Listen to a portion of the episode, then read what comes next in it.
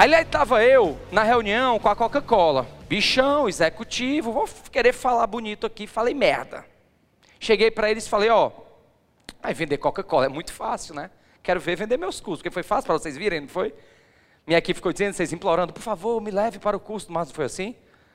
A equipe encheu o saco de vocês. Então, eu falei, vender Coca-Cola é muito fácil, eu quero ver o custo da gente. Aí eles, é? Agora imagina vender um produto associado ao câncer. Imagina o quanto que a gente tem que investir de inovação e marketing para que a gente se mantenha no mercado. Aí eu pensei, meu irmão, se a Coca-Cola, que é a Coca-Cola, tem que investir desse jeito, imagine nós, pobres amebas.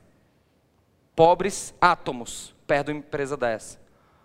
Se uma marca dessa precisa se reinventar constantemente, imagine pequeno e médio negócio.